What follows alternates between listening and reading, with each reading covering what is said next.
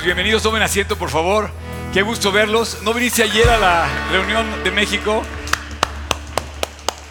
Oigan, este, eh, estoy, estoy muy contento. eh, gracias a Dios por, por este lugar. Quiero de verdad agradecerles con todo mi corazón. Yo sé que no están todos, pero el staff de ayer se lucieron. Bravo a todos los del staff. De verdad, este, trabajaron increíble, tan increíble que mira, ya no hay nada. Y ayer vendíamos tamales, pozole, este, tostadas, estaba lleno aquí. La verdad, estuvo, fue un tiempo muy alentador, la pasamos muy bien. Jugamos lotería, jugamos este, varias cositas aquí, estuvo muy padre. Y bueno, eh, gracias de verdad a todo el staff, estuvo, estuvo muy padre, gracias a mí al worship team. Y bueno, siguen pasando muchas cosas eh, a nuestro alrededor y Dios nos está llamando a tomar nuestro lugar. La verdad es que eh, yo, yo tengo un cargo muy grande. yo, para mí, yo creo que mi, mi- mi motivo de vida a partir de ahora se ha convertido en ser de bendición. De bendición. Y hay una sola manera de ser de bendición en este mundo. Es identificarte con Cristo y sembrar la buena semilla. No hay otra. ¿Por qué le vas a decir, oye, pues échale ganas? Pues está bien, que les, ayúdales. O sea, sí, échale ganas y siembra y ayuda y, ponte a, a echarle la mano a la persona que necesita tu ayuda.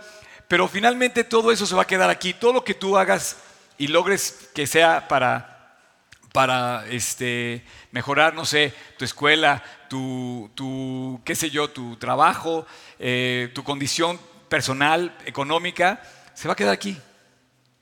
Todo se va a quedar tenemos que pensar que somos personas eternas y que tenemos que tener un boleto de entrada al cielo. Yo te pregunto si ya lo tienes. Hoy vamos a ver el final, vamos a cerrar hoy, yo digo que es nuestro gran cierre de Ezequiel. Y quiero ver, vamos a hablar varios, varios capítulos de Ezequiel. Eh, estoy recibiendo muchas, muchas notas y muchas eh, comunicaciones de, de ustedes y la verdad me da mucho gusto. Y una de ellas me decía, oye Oscar, no hablaste de los cuatro seres vivientes y prometiste que ibas a hablar de los cuatro seres vivientes. No voy a poder hablar de los cuatro seres vivientes porque hoy, hoy terminamos. Y hoy vamos a hablar de una cosa que aparece solamente en Ezequiel, en toda la Biblia. Eh, es un mensaje que está en toda la Biblia, pero resumido, así, concreto, eh, solamente aparece en el libro de Ezequiel. Se llama Un corazón nuevo. En la Biblia habla Dios de que tú tienes que ser transformado en el corazón y que Dios tiene que trabajar en tu corazón para transformarte. Pero solo en el libro de Ezequiel especifica que tiene que haber un corazón nuevo dado de parte de Dios. Os daré un corazón nuevo, dice, y pondré un espíritu nuevo dentro de vosotros. Y tú me dirías, oye Oscar, ¿de qué está hablando? Bueno, antes de entrar a esto, quiero, quiero leer este versículo de Ezequiel 18, 3 y 4. Dice, vivo yo, dice el Señor, que nunca más tendréis por qué usar este refrán. Es increíble la palabra. Eh, abre tu Biblia en el capítulo 18 y vamos a estar hojeando varios capítulos de la Biblia, especialmente los de Ezequiel. Así es que, eh, pues ponle ahí ya tu marcador por ahí del, del- del 18, di- del, del- del 36. Y dice en el versículo 3, dice, vivo yo, dice el Señor, que nunca más, fíjate bien, dice, tendréis por qué usar este refrán. Hay un refrán. Hay un refrán, dice, el refrán dice, he aquí que todas las almas son mías, todas las almas son mías, como el alma, el alma del Padre. Y luego termina diciendo así, el alma del Hijo es mía. Y luego después dice, y el alma que pecare, esa morirá. O sea, tú puedes lograr ser un hombre exitoso en los negocios, tú puedes lograr tener un- una, audiencia de miles y millones de seguidores en las redes, tú puedes lograr ser eh, quizá eh, un gran poeta, un gran músico, un gran ingeniero, lo que quieras, pero dice, si tú pecares, morirás. No te da ninguna otra carta credencial que digas, oye, puedes ser bueno para esto, te voy a dar chance, ¿no? Tu talento es demasiado útil en el cielo, dice, no. El alma que pecare, esa morirá. Así es que lo único que podemos hacer de bendición para la gente es sembrar el Evangelio. Y bueno, antes de empezar oficialmente este, este cierre del capítulo 9, de mi episodio 9 de Ezequiel, quiero invitarlos a que si todavía no estás apuntado Está, todavía quedan lugares a la, a la conferencia de París. Estamos a 35% de llenar el evento. Va a ser algo espectacular. Quiero que vean, quiero que vean este programa. Eh, la verdad son, eh, eh, estaba yo platicando hace rato con Abdo allá y me dice, oye, por favor, dile que el que no venga no sabe lo que se va a perder. Eh, Es el programa, eh, es el programa que han preparado para, va a haber cuatro eventos el sábado, cuatro eventos, perdóname, perdóname, sí, sí, sí, cuatro eventos el sábado, cuatro eventos domingo, más el compañerismo, más lo que vamos a hacer lunes, martes y miércoles de conocer este increíble país y compartir el Evangelio en París y en un par de lugares más que se van a visitar. Eh, eh, la conferencia es el 22 y 23 de, de septiembre. Yo sé que todas las líneas aéreas ya es más, Viva Aerobús, ya vuela a Nueva York, ya está más cerquita, está baratísimo el vuelo a Nueva York. Así es que si no tienes nada que hacer este próximo fin de semana, una de dos, o vienes aquí o vas a París, no hay otra. Este, entonces, mira, es el 22 y 23 de septiembre, este es un corazón, esto quiere decir Conferencia Europea de G316 y, y el, y el, eh, título es eh, Inscrito en el Corazón. Dios dejó algo en el corazón del hombre, el ser humano, y algo que te mueve hacia las cosas de Dios. Somos un ser, no somos una materia. La materia termina, se entierra, los huesos ahí están, pero ¿de dónde sale toda esta vida que decíamos en el capítulo 37 de Ezequiel, que los huesos secos reviven y se llenan de, aliento de vida y reviven? Bueno, pues de ese aliento que Dios nos da, que tiene en el corazón inscrito. Ahora, si no vas, no importa, no tienes que ir, ¿no? O sea, no es, no es que si no voy me desheredan, ¿no? O si no voy no me voy a salvar, no, no, no, no. La Biblia es donde está Jesús y tu corazón es donde debe residir. Pero si puedes ir, es una, será una gran bendición porque vas a compartir un milagro que está pasando con la iglesia. Te voy a decir, eh, eh, eh, Europa para mí es un, es un territorio muerto espiritualmente, absolutamente muerto. Si Jesús llegara mañana, hay lugares en Europa que ni se enterarían, nadie desaparecería. Bueno, los niños. Pero no, no- no habría un caos político ni, ni- ni- social, porque hay lugares donde yo creo que provocaría un gran caos la desaparición de los creyentes. A todos los niveles, el nivel del ejército, el nivel del gobierno, el nivel, el nivel de las escuelas, el nivel de las empresas, el nivel de los transportes. Sería un caos, un caos que va a tener, mucho eh, tiempo. la- eh, habíamos hablado de esto eh, a lo largo de, de la serie de Ezequiel. Pero Europa es un campo muerto. Y la verdad yo estoy sorprendido que estamos ganando una batalla al enemigo porque se están convirtiendo gente en Europa. Y bueno, la muestra que yo no puedo, no me, no me cabe en la cabeza es esto. Ahora, ustedes tienen una responsabilidad conmigo. Tienen- ustedes son responsables de algo. Y yo quiero dejárselos claros. Yo no me voy de vacaciones a Europa. No dudo que va a tomar una que otra este, este, eclair con chocolate y cosas de esas. No dudo que voy a poder compartir caminando por, no sé, por la Torre Eiffel y cosas así. Pero eso no es un tour para mí. ¿eh? O sea, yo voy con una misión y ustedes tienen un- una responsabilidad delante de Dios hacia mí. Ustedes tienen que orar por mí. Si ustedes me sueltan de oración y sueltan a la iglesia en oración, estamos en manos. Claro, la batalla la va a ganar Jesús. Es allá. Yo ya leí toda la Biblia y dice la Biblia al final que la batalla la gana Dios. Así es que tú estás con el enemigo y me estás oyendo, estás con el equipo perdedor, champion. Sí, o sea, si tú, te, si tú te vas del lado del enemigo y te alejas de Dios, vas a perder. Chécale, no más checa tu vida. Cuando te has alejado de Dios, si no has perdido, ¿no? Ahora, la verdad es que es más fácil no hacer nada, ¿no? Yo veo a Abdo, 32 años, metiéndose en este lío. Hoy me hablaba, me dice, tengo que hablar con 18 personas, pero no sabes, champion, va a estar increíble. Me contagió otra vez. Digo, Dios, este es un milagro. O sea, estos cuates de ahí, en lugar de estar pensando en cómo vivir la fiesta y hacer todo lo que el mundo hace en Francia, se están dedicando a, dar la- a hacer la diferencia. Tú tienes así, tienes una obligación y una, y una responsabilidad de orar por tu iglesia.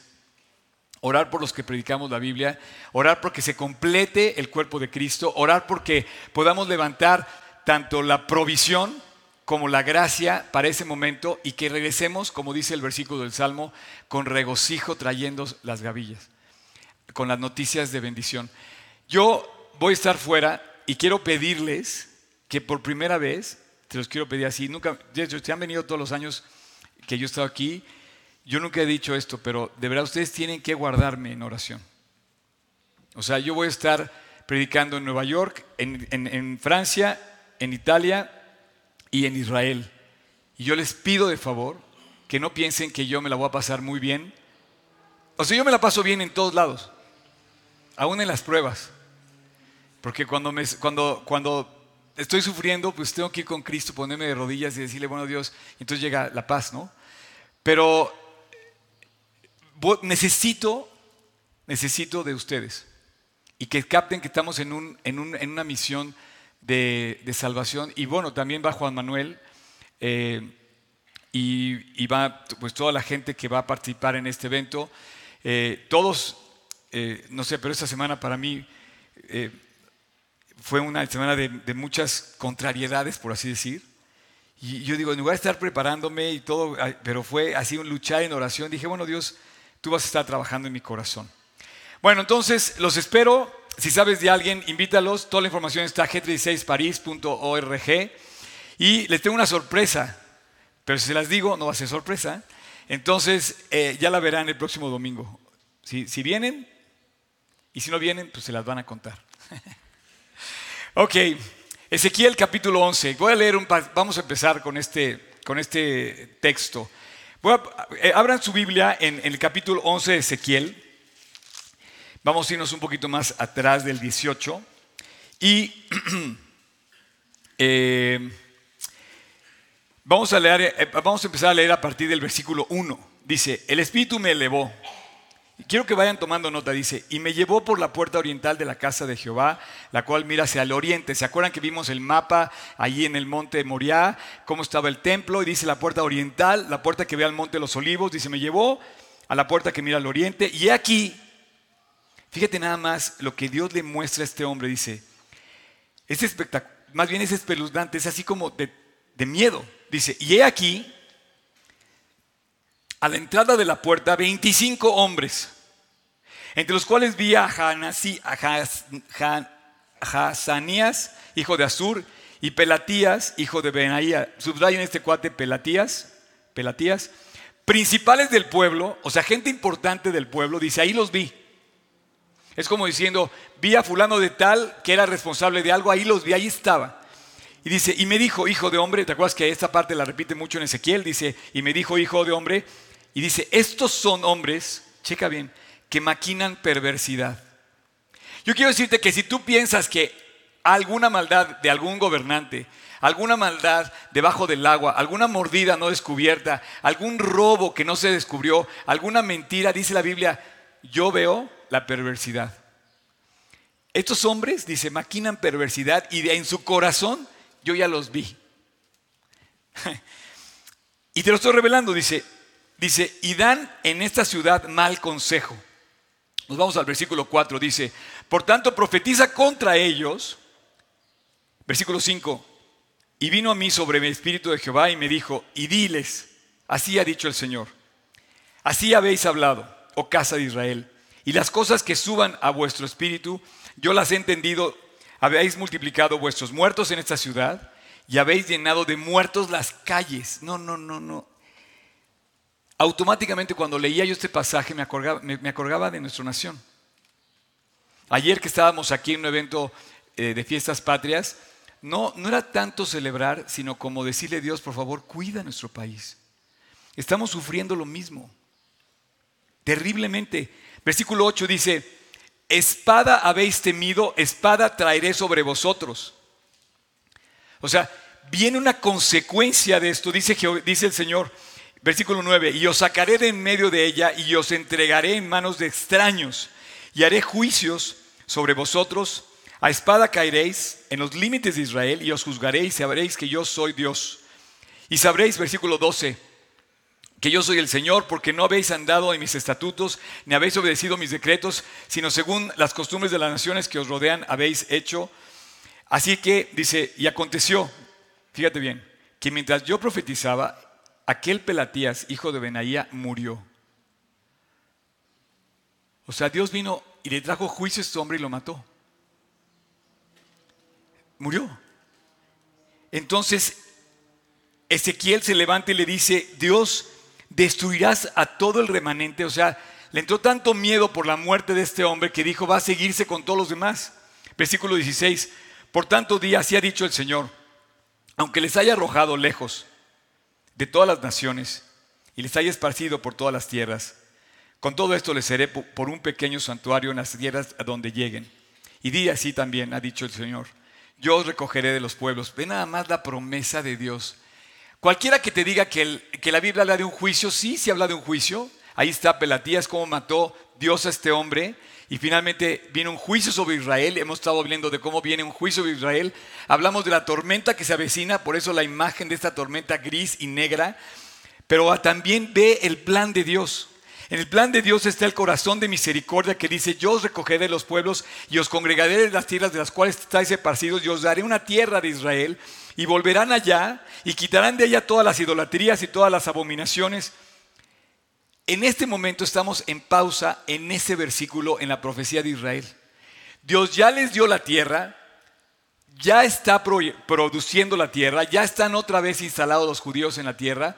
Desde hace 70 años están ahí como nunca en la historia de Israel están prósperos y seguros, paz y seguridad, pero, pero, la tormenta se avecina porque todavía no han quitado las idolatrías y las abominaciones. Moralmente Israel está sufriendo, como el mundo está sufriendo. Y esa tormenta que se avecina está predicha. Y aquí donde dice, ve, versículo 19, increíble, dice, y les daré un corazón y un espíritu nuevo pondré dentro de ellos y tú vas a ver a Israel convertirse. Bueno, no sé si lo veas. Espero que cuando estemos aquí, o sea, que cuando esto pase ya estemos con Dios en el cielo. Porque eso va a pasar en el momento que nosotros nos vayamos, en el arrebatamiento. Pero dice, yo les daré un corazón nuevo y un espíritu nuevo pondré dentro de ellos. Y dice, quitaré el corazón de piedra. Nadie más duro que Israel. Nadie más duro que Israel, que los judíos. Dice, y quitaré el corazón de piedra de medio de su carne les daré un corazón de carne, para que anden en mis estatutos y mis ordenanzas, y guarden mis decretos y los cumplan, y me sean por pueblo y yo les sea a ellos por Dios. Israel tiene una, tiene una eh, connotación de, un pueblo muy religioso, que lleva a cabo sus costumbres, y de hecho eh, podríamos pensar que se gobierna por su religión. O sea, ellos religiosamente es su historia. Toda la historia de la vida espiritual de Israel, de la vida política también. Los reyes, los profetas, los jueces fueron parte de ese llamado espiritual a rescatar el corazón de un pueblo. Y dice, mas aquellos, versículo 21, cuyo corazón anda tras el deseo de sus idolatrías y de sus abominaciones, yo traigo su camino sobre sus propias cabezas, dice el Señor. Así es que estás viendo cómo Dios está llamando a su pueblo, pero pareciera como que el pueblo no, no lo acepta, no quiere regresar a Dios. Un día, cuando Jesús regrese, dice que lo van a ver, ya lo explicamos a lo largo de toda la serie de Ezequiel, lo van a ver, dice, van a ver al que traspasaron y van a ver al Mesías y van a reconocer que el falso Mesías del cual hablamos la semana pasada, el anticristo, no era, y entonces se van a convertir y van a llorar y se van a convertir al nuevo corazón que Dios les está diciendo que van a tener cuando ellos se conviertan en la nación que tema a Dios. Y dice un corazón nuevo. Así que Dios habla en lo individual y habla en lo, en lo, en lo global. O sea, está hablando, eh, entendemos que habla de una nación, pero yo también quisiera pensar que Dios está hablando de, de ti y de mí. Dice, voy a darles un corazón. Te voy a hablar al corazón, te voy a, te voy a, te voy a ubicar. Eh, eh, eh, necesito que te conviertas. De hecho, mi primera, mi primera vez que leí yo el capítulo 36 de Ezequiel, cuando, cuando decía esta parte de os daré un corazón nuevo, me cayó muchos veintes porque dije, claro, esa es la conversión. Cuando Dios te quita el corazón de piedra y te da un corazón nuevo y un espíritu nuevo pone en tu corazón, Y de esto habla la Biblia. Toda la Biblia habla de esta conversión. Pero específicamente como corazón nuevo solamente lo menciona la traducción que viene hacia el libro de Ezequiel. Entonces, nunca olvides que Dios habla de una forma global, abarcando a la nación y abarcando un llamado al mundo entero, pero este, este, se enfoca en el corazón individual de cada uno de nosotros. Y eso, es ahí donde tú te puedes incluir, donde yo me puedo incluir.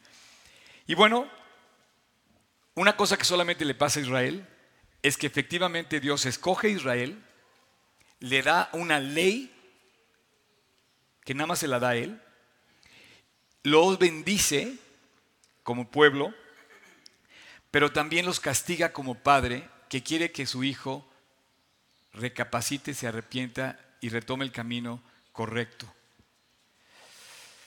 Entonces miren, ya vimos el capítulo 11. En el, en el versículo 20 dice, en versículo 19, perdón, dice que nos dará un corazón nuevo. Vamos al capítulo 18, donde estábamos, y empieza diciendo, vino a mí palabra del Señor diciendo, aquí me gusta esta parte porque habla de dos generaciones, padres e hijos.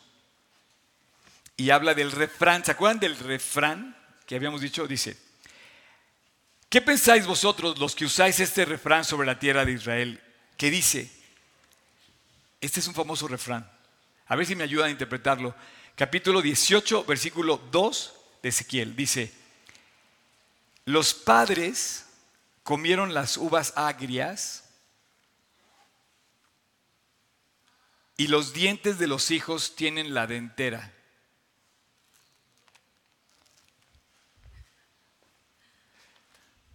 Es increíble la Biblia. No sé si le cachan. Los dientes de los hijos tienen la dentera porque los padres comieron las uvas agrias. ¿Nunca les ha pasado cuando mastican la uva que de repente les queda como un sabor como agrio y se te destemplan los dientes? Todos han comido uva, ¿están de acuerdo? ¿No, han percibido la sensación? ¿Sí? Bueno, te lo voy a poner en la traducción, en, en otra traducción para que me entiendas. En la versión internacional dice, ¿A qué viene tanta repetición con este proverbio tan conocido en Israel?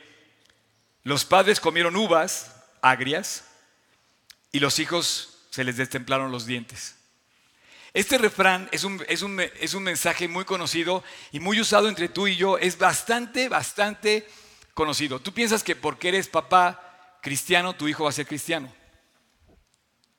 Y dicen, no, Dice, si tú te comiste las uvas, tú vas a tener los dientes destemplados, pero tu hijo no se las comió.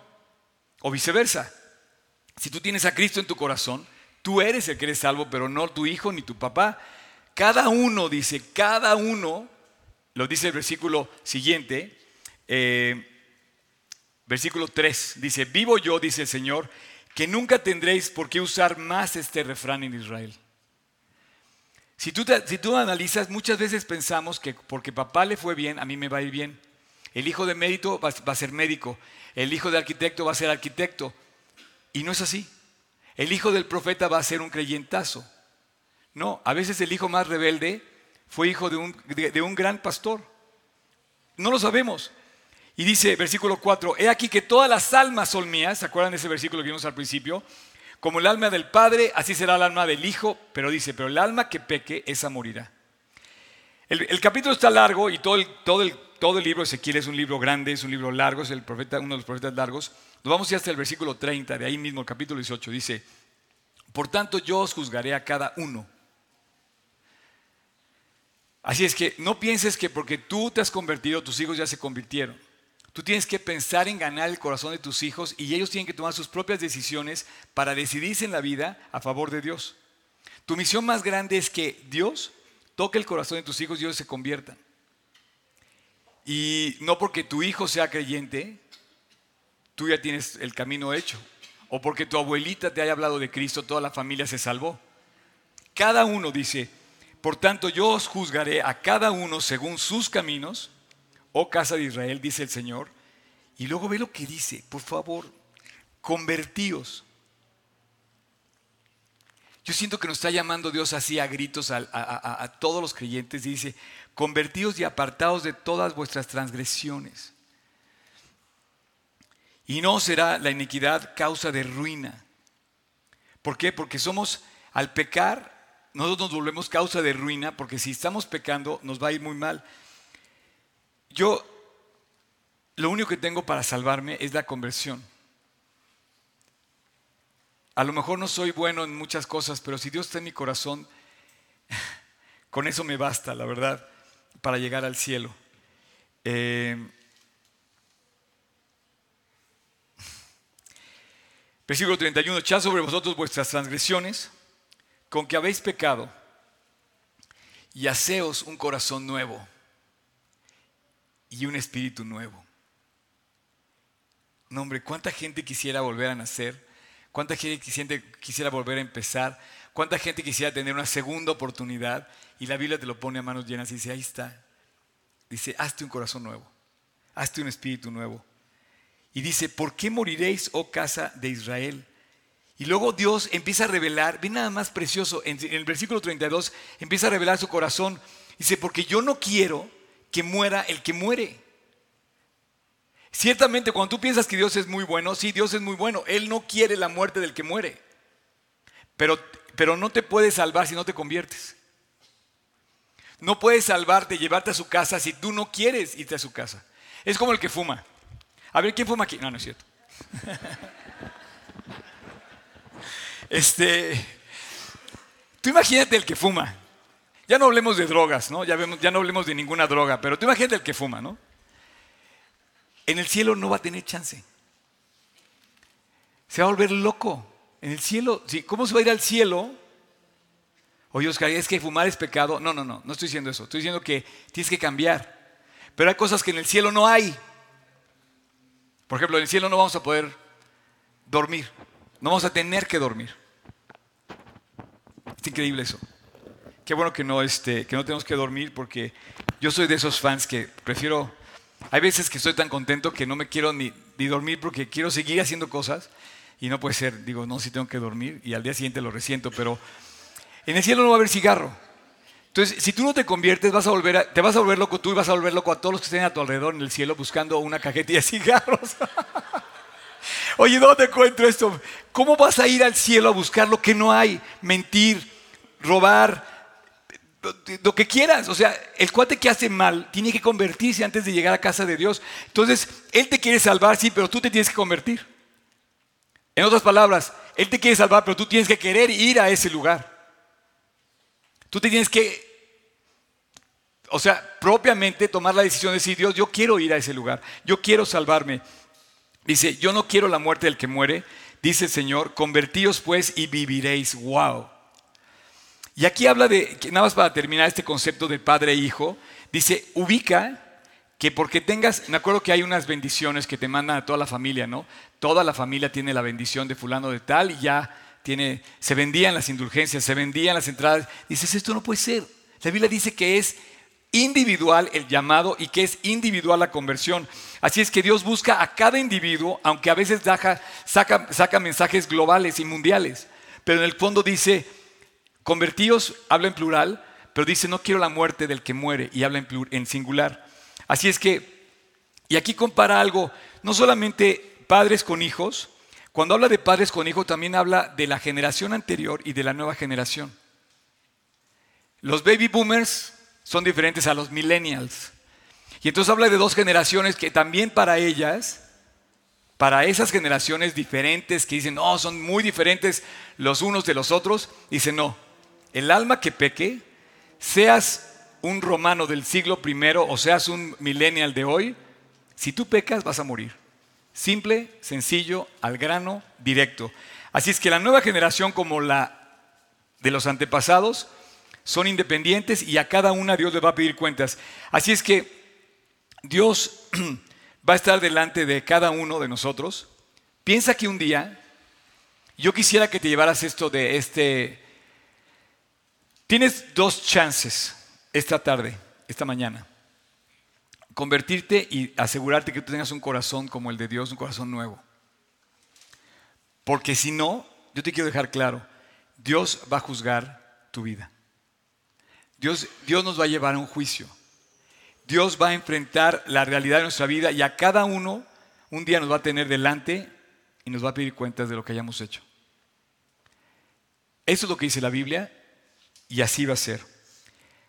Y bueno, Ezequiel le tocó profetizar contra Israel y Ezequiel confirma que, Dios que, que Israel es un pueblo escogido y bendecido. Y también Ezequiel confirma que Dios los iba a perseguir. Hoy hemos visto ya cumpliéndose la profecía de Ezequiel. 14 millones de personas en el mundo son judíos. Solamente hay 14 millones de personas en el mundo. De los más de 7 mil millones, solamente 14 millones son judíos. Un pueblo poco, chico, pero perseverantes. Un pueblo bendecido, pero perseguido. En su vida puedes aprender tú. De todos los premios Nobel, se han entregado 850 premios Nobel en la historia. De esos 850 premios Nobel, por lo menos 200 han sido judíos. Hoy en día tú no usas nada que no sea un implemento hecho por un judío o viceversa. No hay cosa que no sea judía que tú uses, comenzando por la Biblia. es judía también. Pero no es un invento judío, hay otros inventos, por ejemplo el Waze es un invento judío, eh, pero en la ciencia, en la medicina, en la agricultura, en la arquitectura, en la, en la guerra, en las artes marciales, en la comunicación y en todos los desarrollos este, de software, Israel como ningún otro. Acaba de abrir Mercedes-Benz, Mercedes-Benz, imagínate, el país del cual salieron del holocausto.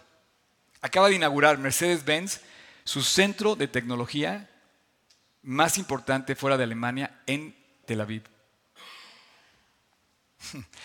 El segundo Silicon Valley, del mundo está en Tel Aviv. Samsung, Apple, tienen su centro de investigación y desarrollo ahí.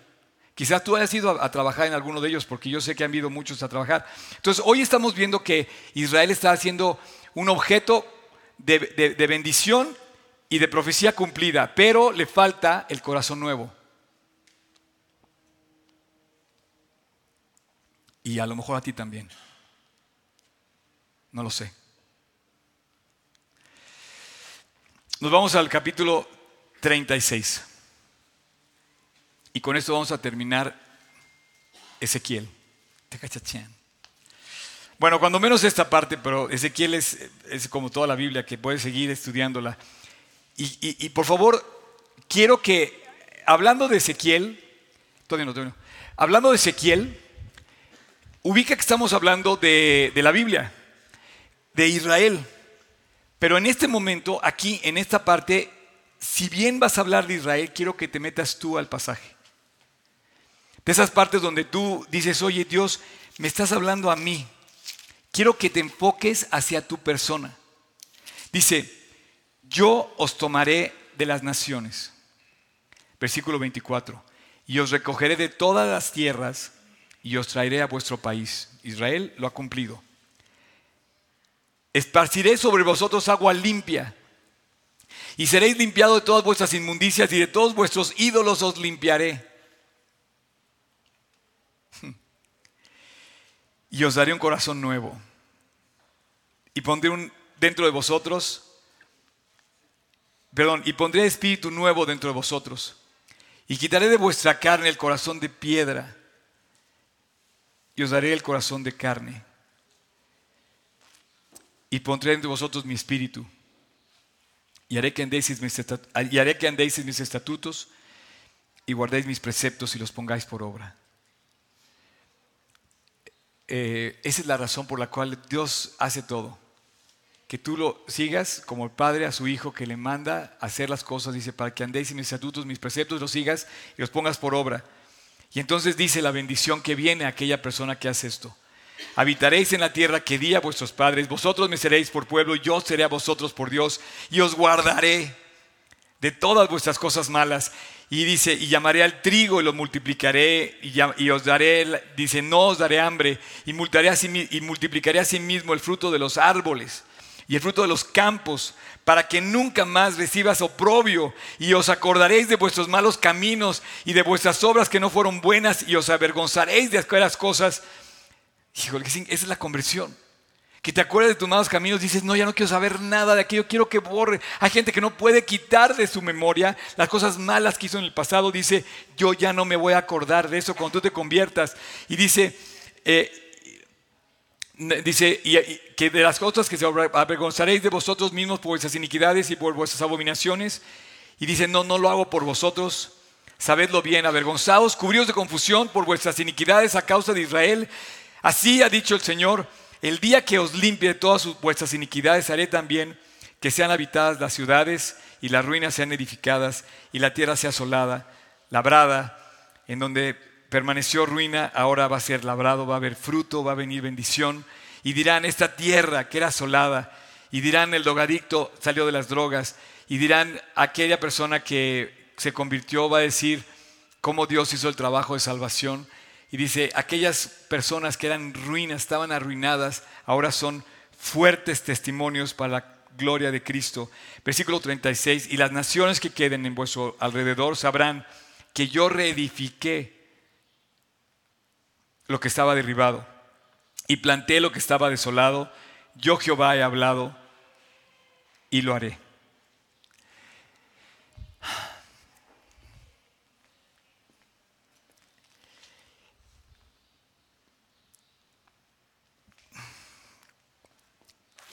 ¿Cuánta gente está buscando eh, quizá una cita con un médico para calmar su corazón? ¿Cuánta gente está buscando ser sanada de algún dolor, de alguna frustración, de alguna eh, traición? ¿Cuánta gente no puede con las cosas que está enfrentando donde esas mismas personas nos metimos en esos problemas y Dios te dice, yo te puedo reedificar, yo puedo volverte a plantar? Regresarte a lo que perdiste, volver a hacer vivir tu corazón. Tan solo tú lo tienes que querer. Dice, convertíos, convertíos. ¿Qué es algo que significa conversión? La palabra conversión quiere decir que das un giro de 180 grados para hacer exactamente lo que no debes volver a hacer. Dios nos invita a tener un corazón nuevo, un pareciera que es el tema central de toda la Biblia, cambia de tu corazón. Estamos viendo cómo eh, em, tú y yo tenemos un llamado de, de, salvación y hoy Dios nos pone delante todo lo que queremos hacer. Yo, yo, yo, yo, yo tengo una deuda para siempre, que es mi salvación esa nunca la voy a poder pagar. Alguien la tuvo que pagar por mí. Todo se lo debo a aquel que me salvó. Todo se lo debo a aquella persona que rescató mi vida, se llama Jesucristo, que me dio un corazón nuevo, que puso un espíritu nuevo dentro de mi corazón. ¿Sabes que yo era la persona más amargada que conocías? Dios cambió mi vida. Yo vivía amargado con todo el mundo. De verdad, yo no tenía amigos. Estoy a punto de llegar a 5 mil amigos en Facebook. Dices, oye, ¿a poco los conoces todos? No, todos, pero sí. Creo que todos me quieren conocer a mí por lo menos, ¿la verdad? yo sabía tener amigos. La verdad me cuesta hoy saber que alguien pudiera tener algún problema conmigo en lo personal. Me costaría, me, me heriría mucho, porque Dios cambió mi corazón. Antes no me importaba perder lo que fuera, dejar de hablarle a la persona, no me importaba. Pues Dios cambió mi corazón. Dios me dio un corazón nuevo. Puso un espíritu nuevo dentro de mi corazón y me dio un corazón de carne. Para con una misión nada más. Dice, para que andemos en sus estatutos, para que yo anduviera en sus principios, los guardara y los pusiera por obra. Ahora, analizando esto, yo nada más quiero decirte que si tú lees la Biblia, te vas al Nuevo Testamento y hay puros judíos convertidos. De hecho, ayer, ayer en la reunión había un par de judíos aquí en la reunión y me encantó compartir con ellos. De hecho, yo amo a los judíos, o sea, no tengo nada en contra de ellos. Les tengo que hablar de Cristo y hay que salvarlos. Es una, es una nación a la cual hay que ir a hablar de Cristo, del que es el Mesías, y tenemos todo para convencerlos. Pablo en el libro de Hebreos, ¿quieres poner el libro de Hebreos, Tocayo, cuando dice en el capítulo 8, fíjate lo que dice, le escribe a los hebreos o sea, los judíos que se habían convertido y les confirma las mismas palabras de Ezequiel. Por lo cual este es el pacto que haré con ellos, con la casa de Israel, dice en el versículo 10. Después de aquellos días, dice el Señor, pondré mis leyes en su mente y sobre su corazón las escribiré. Este es el llamado de la conferencia europea, inscrito en el corazón. Dios quiere inscribir una nueva historia en tu vida, está esperando a que tú le digas, Dios, sí lo quiero hacer. Y Él va a empezar a escribir una nueva historia, dice, y sobre su corazón las escribiré y seré a ellos por Dios y ellos me serán por pueblo. Lo acabamos de leer en Ezequiel 36. Sin embargo, Pablo toma las palabras de Ezequiel 36 y se las dice a los hebreos en el primer siglo de nuestra era y, se las, y quedan escritas en el nuevo libro del Nuevo Testamento, escrito hacia los judíos convertidos, para que veas que yo no estoy inventando nada. Y dice, y ninguno enseñará a su prójimo Ninguno enseñará a su prójimo, ni el padre al hijo, ni el hijo al padre. Al contrario, dice, ni ninguno a su hermano diciendo, conoce al Señor, porque todos me conocerán, cada uno me conocerá. El día que Israel se convierta, Israel completo va a revivir. Es el valle de los huesos secos de Ezequiel 37, dice, porque todos me conocerán desde el menor hasta el mayor, todas las generaciones, los millennials y los baby boomers y todas las millennials, dice, y finalmente termina, porque seré propicio en sus injusticias y nunca más me acordaré de sus pecados y de sus iniquidades. ¡Wow! Nunca más me acordaré de tus pecados, nunca más me acordaré de nuestras iniquidades. Tenemos una deuda con Dios sin duda. Le das dos hojas más al libro de Hebreos, llegas al capítulo 10, versículo 16, dice, este es el pacto que haré con ellos después de aquellos días, dice el Señor. Y vuelve a repetir, Pablo, otra vez, bueno, dicen que el libro de, de Hebreos lo escribió, también pudo haber sido Lucas. Pero dice, bueno, pondré mis leyes en sus corazones y en sus mentes las escribiré. Y añade, y nunca más me acordaré de sus pecados. Y bueno, eh, para concluir, quiero que se pongan de pie, si me quieres ayudar, eh, eh, póngase de pie. Quiero terminar con esta palabra que dice, con, esta, con este versículo que dice en 1 de Pedro 3. Este versículo de 1 de Pedro 3, quiero que lo cobres el día que te mueras. El día que te mueras, en esta vida, la primera muerte, que Dios pueda, que pueda, tú y yo podamos cobrar este cheque. Dice, bendito el Dios y Padre nuestro Señor Jesucristo, que según su grande misericordia no nos abandonó, sino que nos hizo renacer. Primera de Pedro 3, perdón, capítulo 1, versículo 3. Para una esperanza viva por la resurrección de Jesucristo de los muertos. Hay una esperanza viva que Dios nos da. Y en la, en, la, en, la, en la Biblia de las Américas, la traducción dice, bendito sea el Dios y Padre de nuestro Señor Jesucristo, quien según su gran misericordia nos ha hecho nacer de nuevo a una esperanza viva mediante la resurrección de Jesucristo de los muertos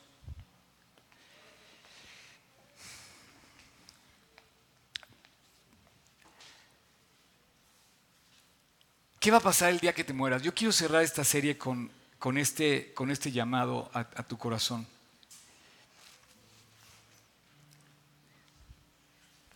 Porque hoy es el momento de, de, pensar en ese día. No sé cómo llamar tu atención, pero un día vas a... Esta semana, eh, un par de personas eh, eh, me llamaron porque había fallecido una persona cercana.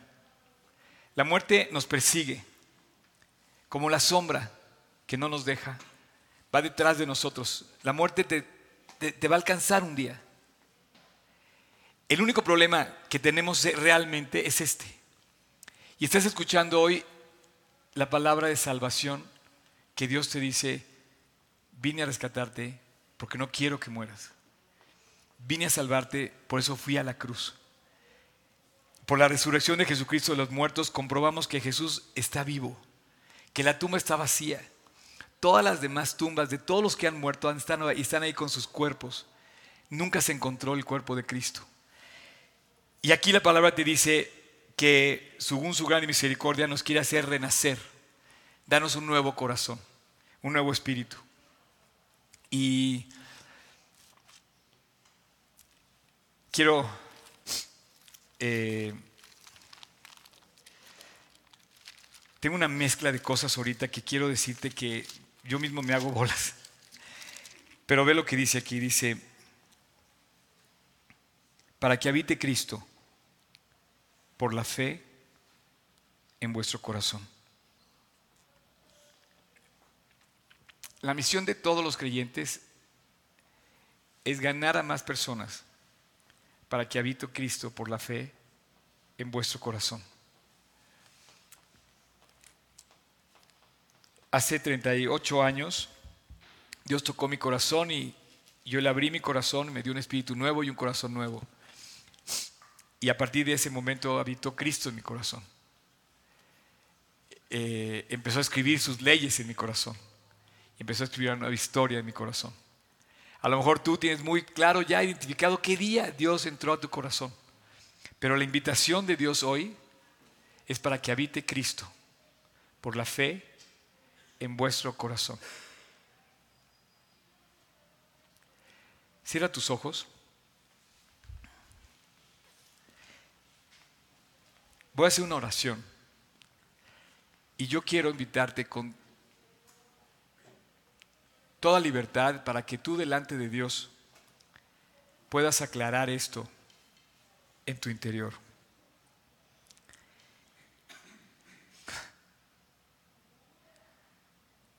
Yo no, es una batalla que yo no puedo hacer contigo, es una batalla entre tú y Dios. Mantén tus ojos cerrados. Estás luchando tú y Dios. Si tú no has reconciliado con Él, sigues en lucha con Él. Pero Él quiere conquistar tu corazón para que habite Cristo por la fe en tu corazón. Cristo fue a la cruz y murió por ti, para que todo aquel que en Él cree no se pierda, mas tenga vida eterna. Y te dio la oportunidad de convertirte para que te salves y pueda Dios hacerte renacer a una esperanza viva. Pero es algo que solamente tú puedes hacer, ni tu padre ni tu hijo. Ninguna generación anterior lo logró por ti, solamente Jesús y tú. Voy a hacer una oración y voy a pedirle que Dios te dé un corazón nuevo. Y si tú no lo tienes, este es tu momento. Voy a pedir para que al tú al repetir esta oración, tú le pidas a Dios por este nuevo corazón y Él pueda morar en ti. Así es que si hay alguien que celebrar, se llama Jesús. Si hay una esperanza que tenemos, se llama la salvación que nos dio en la cruz del Calvario. Y si hay alguien que condenar, somos nosotros. Tenemos que pedirle perdón y tenemos que reconciliarnos. Este es el mensaje de toda la Biblia. Dios te quiere dar un corazón nuevo. Dios quiere hacerte renacer. Si tú quieres, repite conmigo en tu interior, en voz baja, en silencio, esta oración. Señor Jesús, quiero ese corazón nuevo. Quiero invitarte a mi corazón para que tú lo limpies y me cambies. Quiero pedirte que a partir de hoy yo pueda seguir tus estatutos, guardar tus preceptos y ponerlos por obra. Quiero que a partir de hoy tú re nueves mi vida. La hagas fructificar. Le des nuevo aliento. Le des nueva vida. Entra a mi corazón, Jesús. Te invito a mi corazón para que lo hagas nuevo y le des vida a mi corazón. Para que habites por la fe en mi corazón. A partir de hoy por fe me declaro creyente en ti y salvado. Y el día que esté en la eternidad, poder verte cara a cara. O el día que regreses, poderme encontrar contigo. Te lo pido en tu nombre, Jesús. Amén.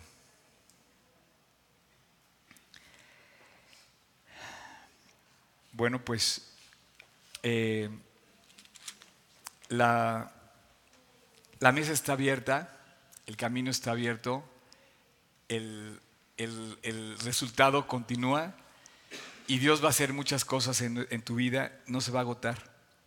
¿Sabes cómo las cosas son de Dios como no sé si alguien tenga en su casa un, un árbol que dé alguna fruta. No sé si te das cuenta, pero todos los días Dios te regala esa fruta. A lo mejor la puedes comprar en el mercado, pero si tienes una higuera, vas a recibir higos continuamente. Si no tienes, pero ese, ese es como Dios lo hace, o sea, lo, como Dios lo, sin, sin, de su generosidad, de su maravilla, empieza a darnos esa nueva vida. ¿no? Y bueno, viene la pregunta que quiero hacer, y es para aquella persona que hoy le haya dicho a Dios, sí, yo quiero, yo quiero entregarme, yo le entregué mi vida, y si eso fue así, me gustaría que me lo dijeras levantando tu mano con toda libertad. Si hoy tú invitaste a Cristo a tu corazón o si me estás escuchando en internet, yo te pido que me lo hagas saber, eh, porque no hay nada mayor regalo que sea este. No sé si alguien hoy haya invitado a Jesús a su corazón, le pudiera decir con toda libertad. Y te lo digo porque eh, es una cuestión básicamente personal de identificarse con Cristo. Dice que aquella persona que se identifique conmigo, yo también voy a identificar con Él. Entonces, eh, como no avergonzarse, ¿no? Yo sé que muchos ya se convirtieron y que no lo hicieron hoy, pero si lo hiciste, eh, no hay nada más que hacer, más que manifestarlo y compartirlo. ¿Nadie más? ¿Nadie?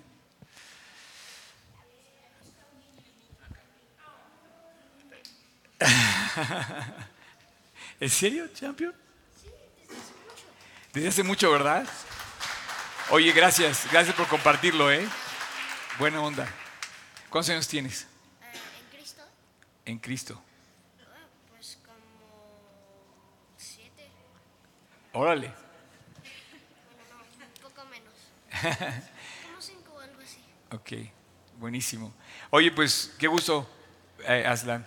La verdad, me, me, me, da mucho gusto que estés aquí y que Dios siga alentando tu vida. ¿eh?